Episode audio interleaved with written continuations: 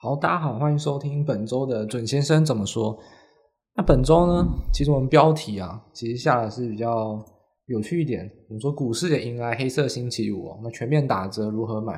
因为其实，在录影的当下，当然已经礼拜五已经收盘完了。那其实大家都知道，全球不是只有台股，全球呢股市啊，其实都是大跌。那刚好今天是感恩节后隔一天嘛，我们大家都知道，感恩节后隔一天就是所谓的。黑色星期五的购物节啊，那如果是美商的话，像是 Costco，大家一定都知道说会有打折。那其实股市当然也在这个情况下下跌，其实就是一种打折啊。只是说打折可不可以买，不可以买到烂货啊。对，九折卖给你烂货，烂货还是烂货。所以打折如何买其实很重要。而且这一波打折可能不是只有今天哦，不是今日限定。那到底这黑色星期五到下周该怎么来研判说一个行情？我觉得呢，其实有一个东西啊，就是变种病毒。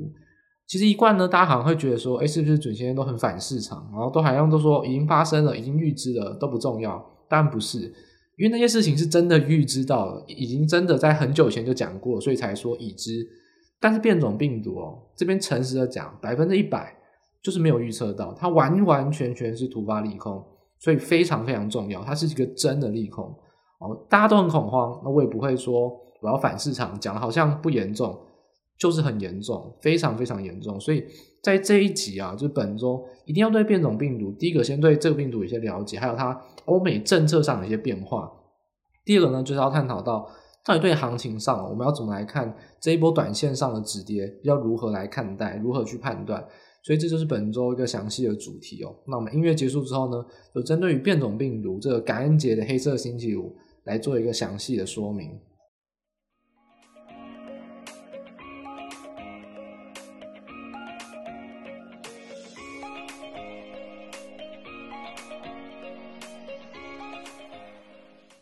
好，首先第一个部分哦，我们说录影的当下，十一月二十六号，那已经是感恩节隔一天了，我们说黑色星期五嘛。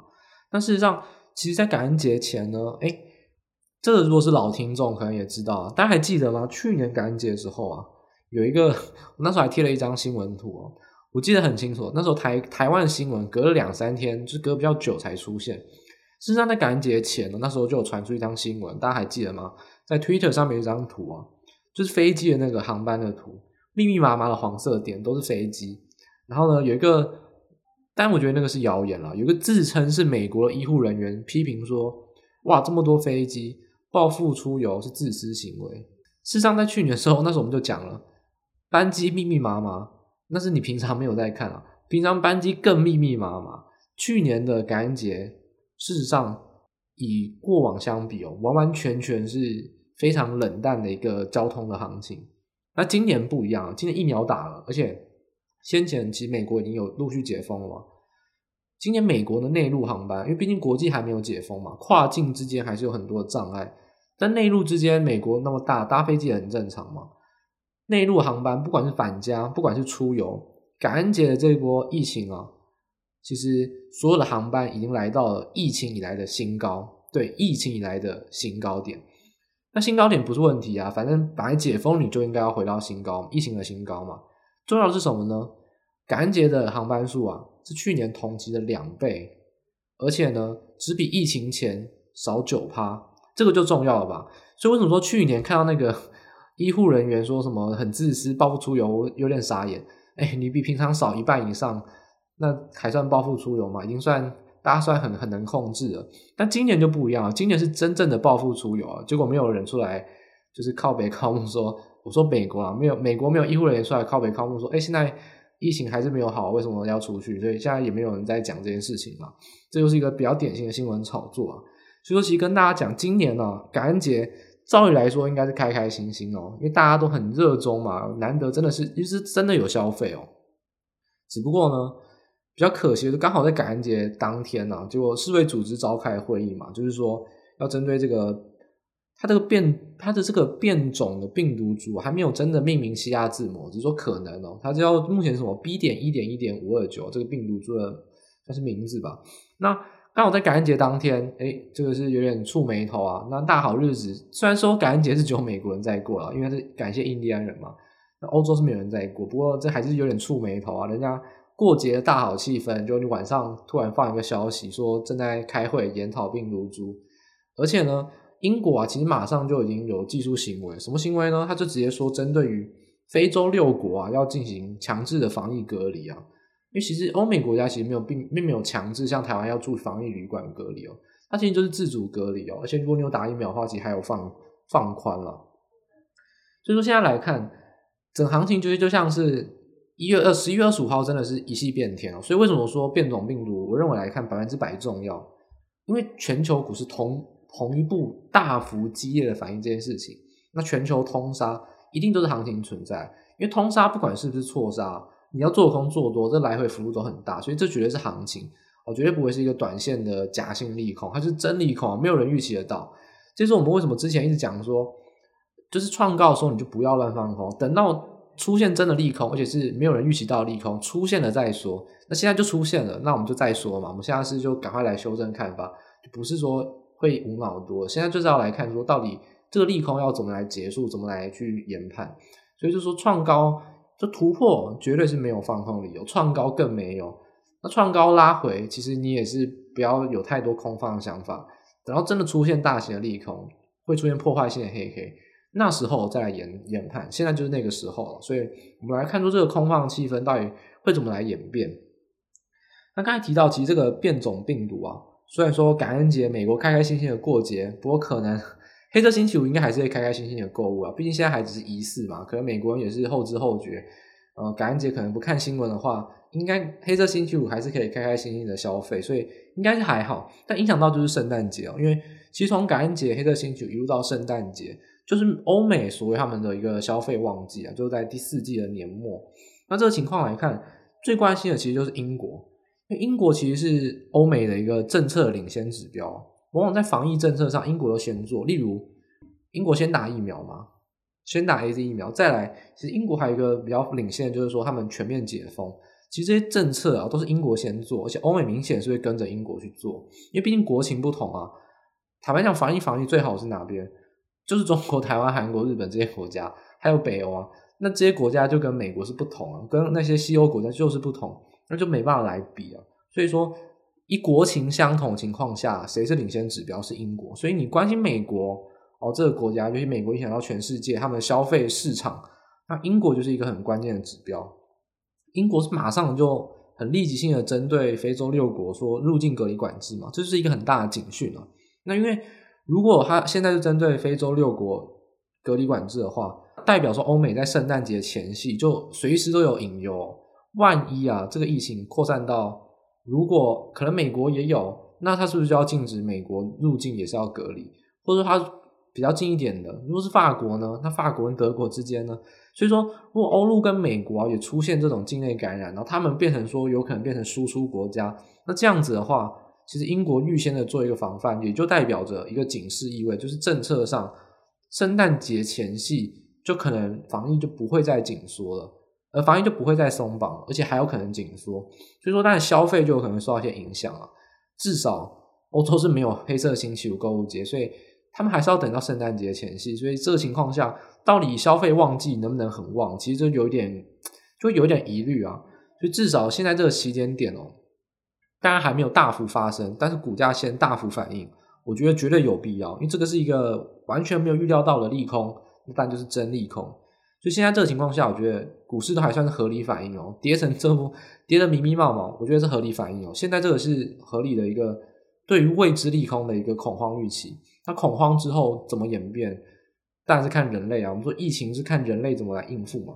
所以其实就后续就要看美国跟英国他们的政策到底如何拿捏哦。拿捏太紧，那消费旺季可能被压抑；拿捏太松，那这波变种病毒其实原先已经因为解封的关系啊，其实确诊人数已经在飙升。再加上变种病毒，如果政策又太过松绑，不好好针对的话，确实有可能会引发有点就一发不可收拾啊。所以接下来欧美的政策，尤其是防疫政策就很重要。等于说好久没讲到那个三个字了嘛，就是疫情盘。现在这疫情盘就非常重要，什么通膨根本就不重要。等下我们会讲通膨的那个原因，呃，通膨的最大的主宰那个都是原油嘛，原油我们等下会讲。但再怎么来看，其实疫情盘还是目前短线上就主宰了。这疫情盘这个很久没有遇到了一个考古题中的考古题啊，这一两年来大家面临过很多次，那这点就是大家特别比较提防的地方。所以现在来看，我帮大家补充一些病变种病毒的基本资料。基本上，为什么变种病毒英国先封非洲六国呢？非洲南部，然后包含南非，它是一个国家。非洲南部的六国，为什么呢？因为这个国家是从波萨那传出来的嘛。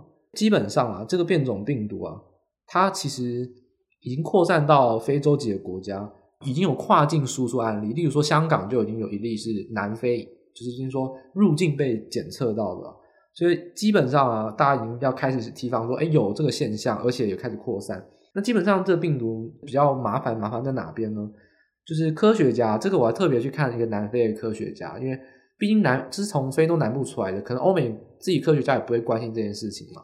当初去看新闻都写得很片面，我就特别去找一下有没有南非的科学家，就是发挥他的科学精神，分享一些资讯。我有找到南非的科学家，他其实他分享资讯就是说，这病毒目前来看，就是他说。他说病毒的棘状蛋白啊，就是说我们说病毒这个冠状冠状病毒体啊，棘状蛋白突变的点有三十二个。他说跟德尔塔病毒相比啊是两倍，所以说它就突变的点等于说是破坏原本我们防治的机制，就是疫苗，等于说让疫苗效力下降的可能性是越来越大。因为我们一直讲说疫苗有用，但是变种病毒的关系会让疫苗效力就进一步的下降。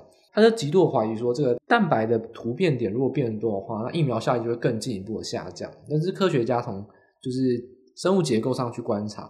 那另外一个从实证上数据观察就是什么呢？就是我们在讲，其实南非啊，其实非洲这六国，但南非不是起始点，不过南非是一个这里面最先进的国家。那统计资料当然跟科学科学家也比较值得参考嘛。那他公布的数据就是说，其实这个变种病毒啊，我们说其实看南非的确诊病例。它的分布比例，就是说它可能是 Delta 病毒株啊，可能是原始病毒株，可能是什么贝塔病毒株等等。那这样去看，其实，在最近最近一个礼拜啊，原本其实都是 Delta 病毒株占大概九成嘛，因为欧美其实都是流行贝塔病毒株。但是现在这一个礼拜啊，基本上南非的主流病毒株就是变种病毒，它已经囊括就是九成，一个礼拜内直接从零飙升到九成，所以说代表说其实。这个变种病毒是有超越 Delta 成为新的南非主流病毒株，那到底会不会就是扩散到全球？这个就要特别小心哦。毕竟我们说一直研发次世代疫苗嘛，那如果再变种又要变成次次世代疫苗，但是疫苗弹就会比较下降，又要再修改。所以这情况下，如果它能办法打败 Delta 成为新的主流病毒株，那全球也就要相对应的去提防这个点，尤其是 Delta 没有防范好的。就是像是欧美国家啦，那这个就是非常需要小心的部分。所以这是关于病毒做一个基本介绍，就是说它的影响呢，基本上传染力是未知，那有可能变强，有可能比 Delta 弱也说不定。但科学家比较主要怀疑的是说，疫苗效力可能会进一步的被再下滑一点。那另外一个担心的就是说，它的主宰能力可能是会一下子就是超越 Delta，因为 Delta 现在可能都有相关的防范。那新的病毒措施到底有没有一些漏洞，是人类机制上没有防卫到？大概就是目前欧美科学家会很担心的一个点嘛。所以说这就是一个突发例况，就直接坦白讲了，谁谁会猜到哦，有一个变种病毒会在这个礼拜逐渐发生，而且今天呢成为一个主宰力头？没有人啊。如果有讲的话，那可能是那个印度神童嘛。但是那个印度神童基本上也是坏掉时钟，一天也准两次嘛，他就随便就是撒撒网去捞嘛，随便就会捞中几个对的。真的能准确预测这种这这件病毒的，基本上是没有人了。那没有人预测到，那代表说这就是一个真的利空啊。因为本来突发利空就是所有人都没有预测到，而且影响很严重。这个我们之前有定义过，没有人预测到又影响严重，这就是真的利空，就需要好好来提防跟小心。至少变种病毒绝对不是什么假性利空，不是什么我早早预兆在预告在前，我早就知道，没有人早知道这个没有人知道的东西，就特别要小心啊。好，那其实基本上还有另外的东西需要特别就补充一下，就是说，到底今天，其实今天早上哦，我就直接讲好了，台股啊，其实在今天早上八点多的时候，其实美国期指大幅下跌，不，那时候市场上还还分两派人，有人说是因为传出可能减债速度会变快，有人说是因为变种病毒，那基本上答案，现在答案应该大家都不会再去犹豫了，一定是变种病毒。那基本上其实，在那个当下，你应该就要研判是变种病毒，为什么？就第一个减债加快，这个是可预期的，因为本来通膨如果如果没有减缓的话，本来就会加快。真正影响行情大反而是变种病毒。那其实变种病毒要怎么来看？基本上看美元指数，因为如果美元指数有大幅的飙升的话，或是大幅的就是大幅的飙升，那代表是可能减债速度要加快。但美元指数今天完全没有到飙升，是它有点下滑。那到底货币上、汇市上可以看什么？基本上就是要看南非币，因为我们既然说是南非洲的南方六国是目前被警惕，全世界往来中断，甚至被小心提防的国家。南非币毕竟也是一个货币的交易量蛮大的一个货币哦。直接看南非币，南非币哦，其实我现在录音的时间点是下午已经接近五点了，我可能你可能听到是礼拜六了，对不对？你可能要更新一下资讯，因为这个变今天晚下午的变动，就是说欧美的早上变动非常非常大。就原本在录音之前啊，收集资料的时候，南非币大概是贬值两趴，货币变货币有一天贬值两趴，已经是超级剧烈的大震荡。那我在录影的当下，赶快补充一个新的资料，已经到二点四趴，所以这个变动幅非常大，而且一个货币哦贬值二两趴以上是非常非常非常夸张的，所以一当南非币贬值两趴，基本上答案就揭晓了，市场就是在反映变种病毒，跟什么减在加快不加快一点关系都没有，变种病毒的力量大多了。你说减在加快，那之后会反应，至少短线上这么恐慌，一定是变种病毒影响。这你可以从南非币去观察，一个货币一天贬值二点五趴，这已经快要到极度快，已经快要到这个国家是不是有灭亡嫌疑了？因为二点五趴独自跌二点五趴是非常夸张的一件事情哦。代表说这个国家确实已经有一些大事了，局仅限于它特别危险的地方。那大家看到就是。关于病毒上面的一些恐慌，就资金有逃窜啊，就逃出南非币嘛。所以说，目前呢，要归纳个结果，变种病毒非常重要，而且没有人猜得到，所以它就是一个真利空。但是我们一再讲过，疫情利空哦，就是速战速决，一旦跌就会跌非常深，那跌很深也会有非常快的反弹。如果它迅速被控制，或者说它其实有一些就是。有些弱点被发现的话，就我们可以迅速的控制的话，那马上就会反弹很快。所以说，疫情盘是目前定调了，定调就是轧空行情是过去那段时间上涨的定调。那现在破坏性利空之后呢，整个重新洗盘，洗盘之后呢，改变什么？现在定调就是疫情盘，疫情盘的重点或者焦点特性就是速速战速决哦，短线非常大幅的大跌大涨，所以你就更加要小心。但是疫情盘也不会是一个太长线的一个利空，除非说这个疫情盘也扩散到其他国家。那怎么研判说疫情？就我们在想象疫情，你就可以分三阶：第一个就是爆发的点，第二个呢就是欧美，第三个就是看东亚。基本上现在啊，亚洲国家东亚还是维持很严格的入境的措施，要传进来非常难啊，就是通常都在入境就被检测到，例如像香港这样子。那欧美基本上他们随便来的话，就很有可能传进去呢，哎，随随便便就变成说一个国内的扩散。所以基本上看这个程度，目前如果欧美确实有受到很多的，就是变种病毒株的引入，而且境内传染扩散的话，那疫情盘可能就会延续，可能两周啊，可能三周，会比较需要时间去做一个震荡。但是如果啊传到亚洲的话，那个这个就会变成长线的一个利空，就可能影响到。明年的第一季都会影响到，所以说，如果它这个病毒强到连东亚国家防疫这么严格都被传入，而且是境内哦，境内感染的话，不是境外移入，境内感染的话，那就会严重。所以这是一层一层啊，大家可以陆续的去关注。现在呢，就可以先看欧美到底防范状况怎么样。那这目前就是一个短线上的影响，那至少可能维持这个一到两周啊。那如果持续延烧，真的到亚洲都被影响，东亚国家都被影响的话，那大家就可能不要太抱着侥幸的心态，因为这可能就会有一个缓跌震荡，甚至造成一个到明年低季的现象。那以目前啊，东亚还没有发生，而且我也还是看好东亚防范疫情是比较好的，所以至少在现在这个位阶上，短线上的急跌是比较比较小心的。至少针对欧美的疫情防范要特别关注。好，所以以上其实就是一个就是变种病毒造成一个短线利空上的一个分析啊。那其实最后还是要提到，就是说。变种病毒当然某一部分也会影响到是油价，因为油价的需求会减少。就是说，其实一旦疫情发生哦，大家就会对于原物料需求，尤其是能源需求，会有进一步的下修。所以，当需求下修之后呢，诶，油价就跌了。油价就跌，其实完全不是油价跌。当然，今天跌可能是因为变种病毒，但油价不是今天才跌，已经跌好一阵子了。那其实这个油价我们说缓解，绝大部分还是来自于供给的舒缓嘛。那其实大家这个新闻上就不用讲了，我们之前就已经在两三个两三礼拜前，应该说一个月前就已经预测说，其实油价上涨有限，因为油价这一波完完全全是供给面供给不足，而且是有人故意供给不足。简单来说，就是页岩油，那民主党就死都不要啊，那你要，那你供给就不够，那油价当然飙。而且另外一个，有一个人有一个组织就是 OPEC Plus，明明有好几百万桶每天哦，好几百万桶的原油可以产出，但他也是故意不要啊？为什么？当时我们就讲，他故意不要原因不是因为油价上涨会造成一些行情的动荡，并不是，他就是故意的，故意什么？他就是要测试美国底线嘛。明明每次川普执政的时候呢，我油价一上涨，页岩油就开始作祟。好啊，我就看你现在不用页岩油，看你要怎么解决。他就是故意去测你的底线啊！而且我们那时候就讲，油价上涨对于产油国不一定是好事哦。就是拜托不要再拿油价上涨当做利多。油价无止境的飙升，没有人没有人要用油，那不一定对产油国是好事。就跟塞港塞到天价，结果呢是因为塞港，然后呢周转率很低。那某些行商绝对是不会赚大钱，一定是周转率要合理，然后报价要高。那油价来说，就是需求量要合理，而且报价维持在相对高档，这样才是真的获利甜蜜一点，获利最大化的点。你说油价飙升到两百块，会不会最赚？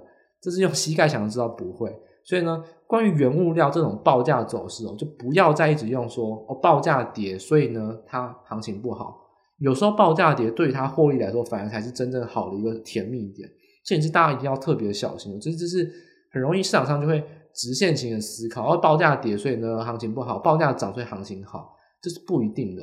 一定要去看那个产业结构，现在面临的状况是什么。至少目前来看，塞港状况目前舒缓，如果舒缓一点点的话，反而对航运商是好的。但如果舒缓更多，当然还会有造成，而且可能报价跌幅会比量能还要多的现象。但以目前来说，其实塞港的报价跌反而是好。但油价来说也是，其实油价真正的甜蜜点其实落在七十到八十元。所以跌破八十元，对于产油国来说，他乐得开心。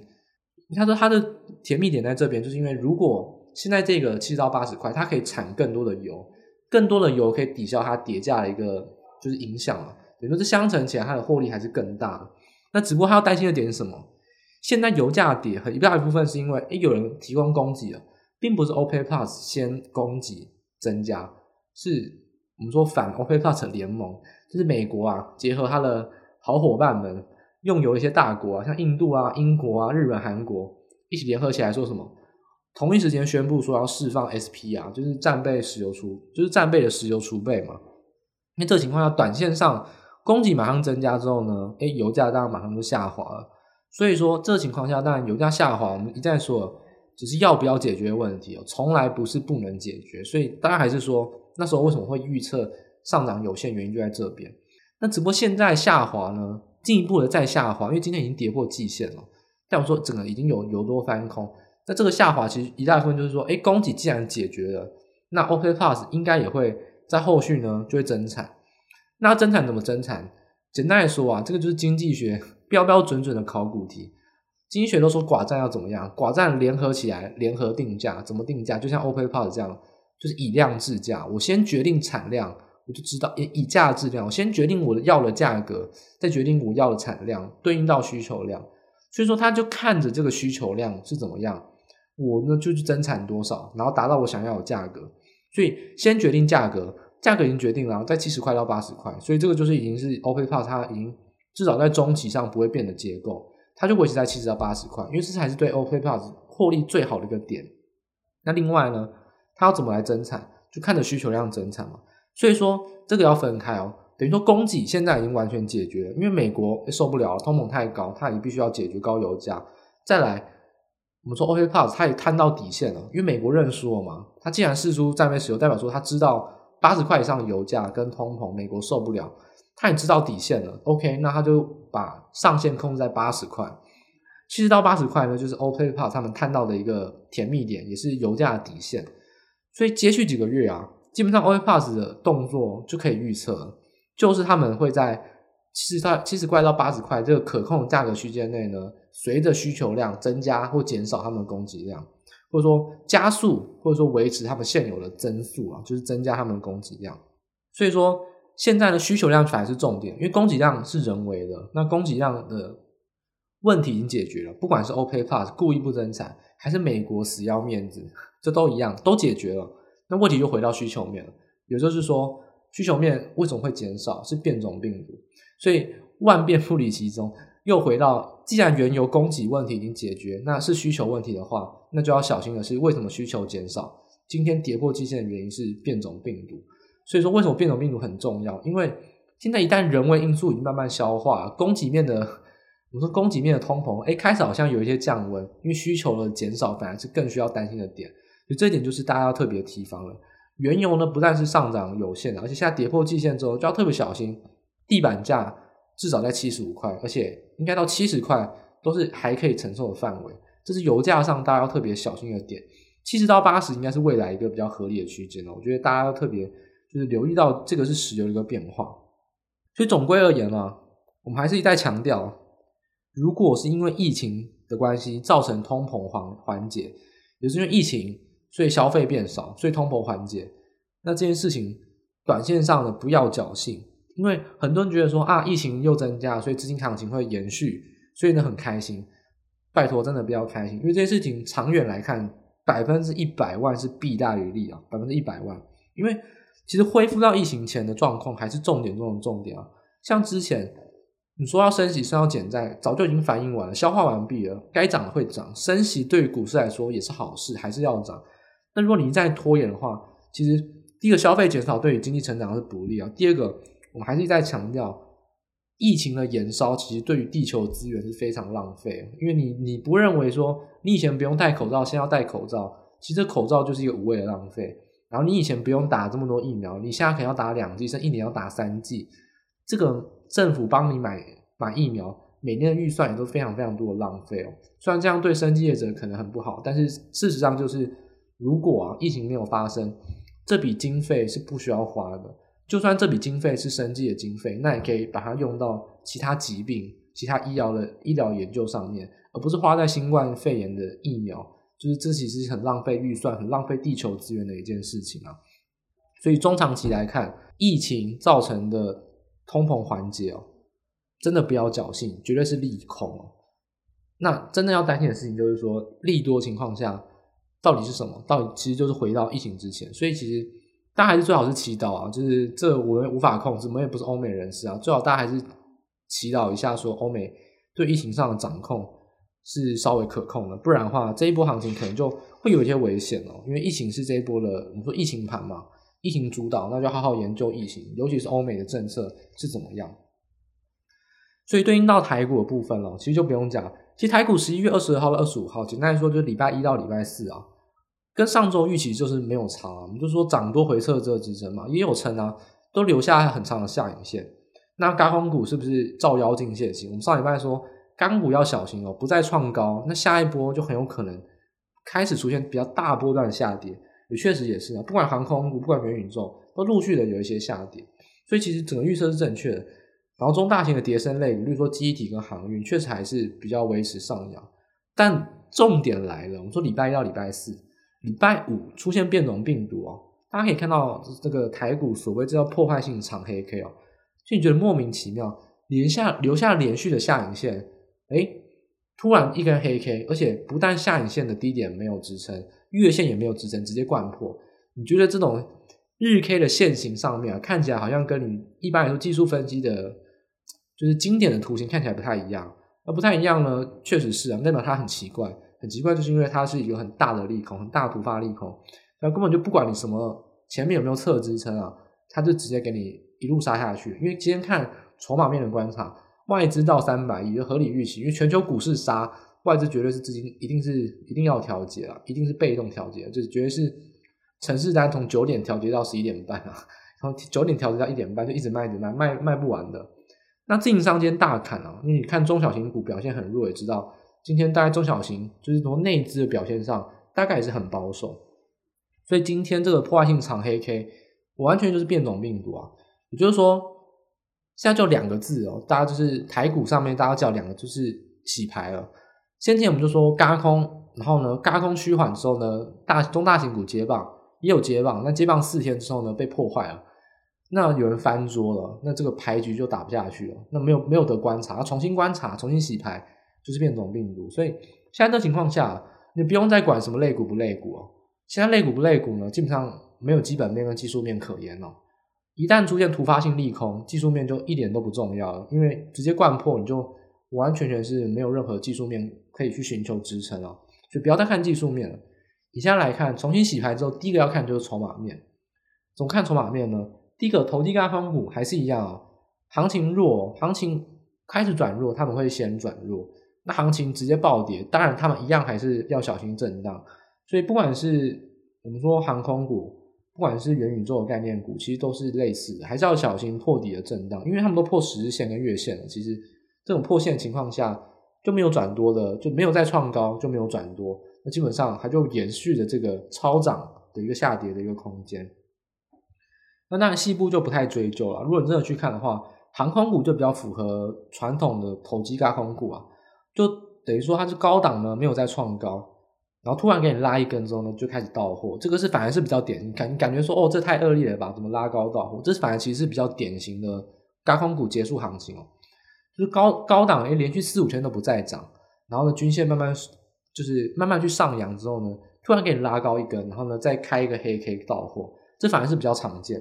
像元宇宙这种，哎，客客气气的，哎，高档不再创高，然后每天就是缓跌、缓跌、缓跌，然后破线，哎，这个你感觉起来很正常的线型，反而才是不正常了。这代表说，其实这一波元宇宙的主力反而蛮精明的哦，他就不拉高，就直接到货。那我说，其实后续啊，坦白讲，如果说真的要玩投机行情，元宇宙反而还比较有可能。你看筹码面来看的话，因为它没有形成第二波这种拉高到货，筹码乱掉的程度反而还比较低。所以元宇宙其实虽然说，我当然觉得它是超涨，就它没有那个价值啊。只是但是说，如果短线上真的要抢反弹，元宇宙比航空股更好一点，因为主力的筹码跑的程度稍微低一点哦，因为他们已经先收手，等于说他们反而没有玩的这么凶，筹码反而没有乱掉。这就是加空投机股的一个判断了。等于说我们预测到它当然走弱是 OK 的，但下一个阶段就是当然持续走会震荡走弱。那以反弹的幅度来说，其实元宇宙反而反弹可能性会高一点。航空股反而其实这种筹码整个大乱了，还是要小心这个多杀多，尤其像炒变种病毒哦。那先前去炒那个莫名其妙说什么哦，载可能要有载客的飞机，那这种行情呢就直接一巴掌打下去，原本的利多直接变利空啊，所以大家就比较小心航空股啊。但我还是不看好说航空股啊，而基本上航空股自己也知道这一波赚钱是靠货运啊。你说你要炒载人然后会赚钱，想太多吧。我看那些航空公司，要不是有政策上的使命哦，就是为了要国家总，因为国家总是要一个航空公司吧，像华航，那还有长荣航，那是家产，所以还是一样不能随随便便的裁掉公司。不然我坦白讲，如果是华航总经理，我我巴不得只载货了，因为货运这么好赚，我凭什么要载载人？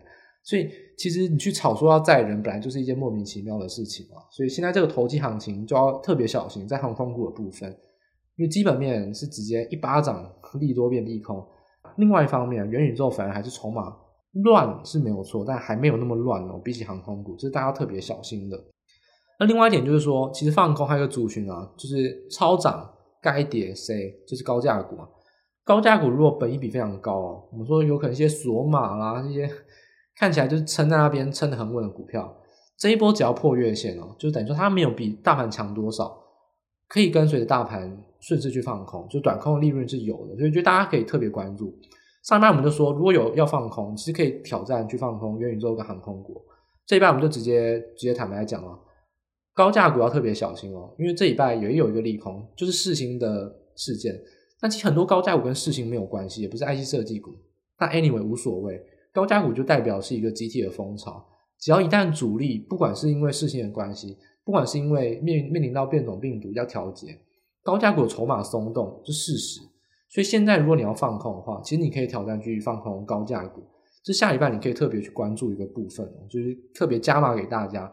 而一样，如果你不习惯放空，而且高价股很贵、很危险，然后你资金不够，一样你可以做模拟交易的观察。这点还是一样，在市场上，一定多空都要会啊，因为是空方，很多散户都不会放空。那现在是可以放空好时机，你就要好好的去观察，模拟交易也好，一定要多多学习，因为。难保说未来你不会运用到放空，所以现在先学，你之后呢就有可能有尝试的机会。那当然，如果你有空军，你是精英空军，现在就是好时机啊，因为现在行情呢就已经是由多翻，由多翻到一个震荡偏空啊。那当然，空方就会是一个可以考量的一个操作方向。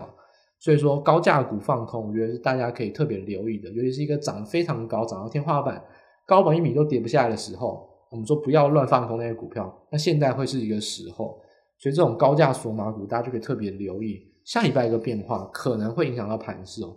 盘势只要没有这么好，等于说台股稍微比较弱一点，高压股的跌幅应该会蛮深的。好了，那最后其实就谈到说这个洗盘啦，其实就看金融指数啊。金融指数走的好好啦，十线都没有破。我们说金融指数跟联发科是最强的嘛，联发科都没有破月线啊，金融指数都没有破十日线。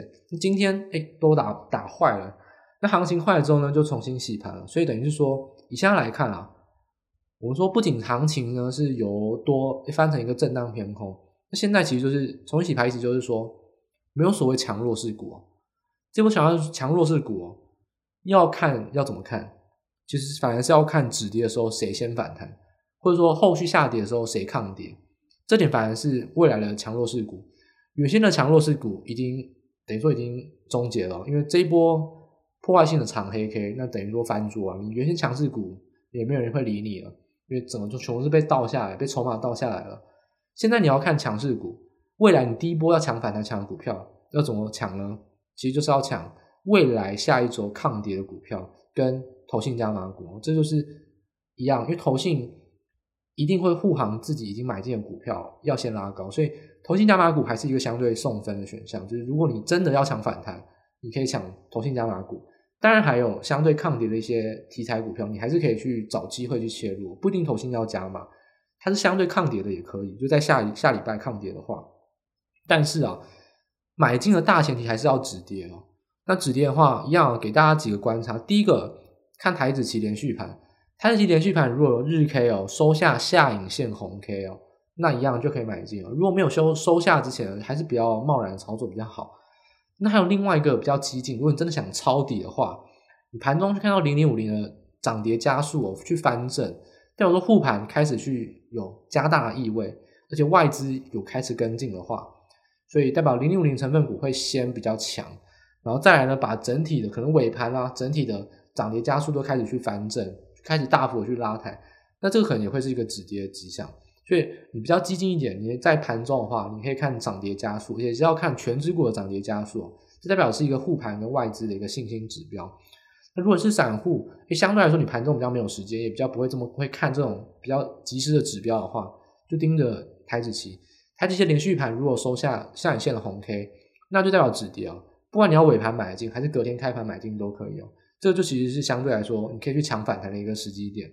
所以先出现止跌时机，再来就是要抢反弹。抢反弹呢，就建议大家去抢投信加码股，或者是说先前下跌啊，不管是今天，不管是下礼拜一，或者说后续抗跌的一些题材股，那这两种股票就是大家会比较特别去关注的。所以总结而言啊，台股哦，所有的基本面，你有没有发现说？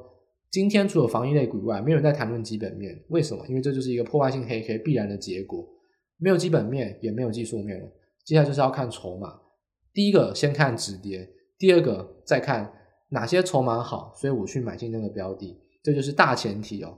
先看国际盘跟台股的止跌，那跟大家有分析了如何去看台股的止跌。只要止跌大前提存在之后呢，你要进行的操作动作就会是抢反弹，而且是极短线哦，不要抢太长的反弹，可能隔日冲。你要抢当冲都无所谓，你要抢两天三天也可以，基本上呢就会是比较属于一个保守极短线的反弹。那这种抢反弹的频繁操作呢，就会是下一周的一个主轴，除非站回月线，站回月线的话，你又可以恢复到比较乐观的行情。但没有站回月，没有站回月线之前，都会是以抢反弹哦，跑了就是赚了就跑，然后跌了呢，看到止跌呢再买，这样子一个循环会比较适合。所以说。台股呢，没有什么好分析的，因为整个破坏性黑 K 之后呢，就跟国际联动了。跟大家分享一个数据，可以特别去看罗素两千，罗素两千就是美国的中小型指数啊，等于说美国大概排一千到三千名的一个股票，就是美国中小型指数啊。罗素两千哦，到我现在讲话当下，我让我查一下，罗素两千在我现在讲话的当下是跌百分之四点一七。就是期货啦，因为昨天美股没有开盘嘛。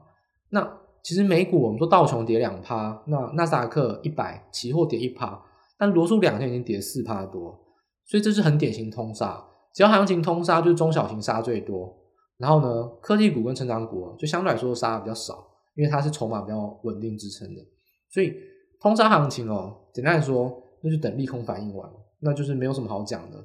一样是先先找止跌哦，不要管什么基本面、筹码面，不要管什么基本面跟技术面，先去看止跌。有出现止跌的迹象，那你再去谈要买什么股票。所以这个就是给大家另外一个观察。如果你去看到罗素两千指数还是有很大幅的下跌，那可能行情都还是属于一个震荡偏空。因为这种中小型指数一暴跌，基本上行情是不会好看的。所以这个就是大家要特别观察的。一样，台股你去看零零五零成分股，先护盘带动到所有的股票。那一样看美股，应该会是纳斯达克跟道琼的成分股先止跌，带动到罗素两千的中小型个股，慢慢慢慢反弹，这就会是一个类似止跌的一个过程了。那止跌指标刚才都已经跟大家有提过了，所以下一周呢，大家就要好好把握，先观察到止跌，观察到止跌之后呢，就要有决心抢反弹，抢反弹之后要有决心，然后赚了就要跑，除非站回月线。那这就是一个这礼拜给大家一个核心的一个操作建议啊。那关于变种病毒呢，其实会是一个持续探讨的议题哦。那但，在这期节目之后到下礼拜，我想还是会有很多陆续的新消息，也会在下一周节目跟大家分享。那欢迎下欢迎大家下周是持续的继续收听啊。那本周的操作建议呢，跟研判都已经在最后呢提点给大家。那希望大家操作呢下周能顺利，那也是一起祈祷啊，疫情赶快恢复啊。因为还是最后再跟大家讲一次，疫情如果不恢复，对地球是一个无谓的浪费哦。所以，如果你真的是一种站在神的第三视角，疫情不恢复，纯粹依靠这种资金行情，其实对人类来说是一件很蠢的一件事情啊。所以，还希望欧美人把疫情这个控制好，大家一起祈祷说这个变种疫变种病毒疫情是能可控的。那还是希望人类呢，还是长远发展会比较好啊。那不管你是要长远发展，还是短线上投资的操作，那本集都告诉你一些相关的方向了。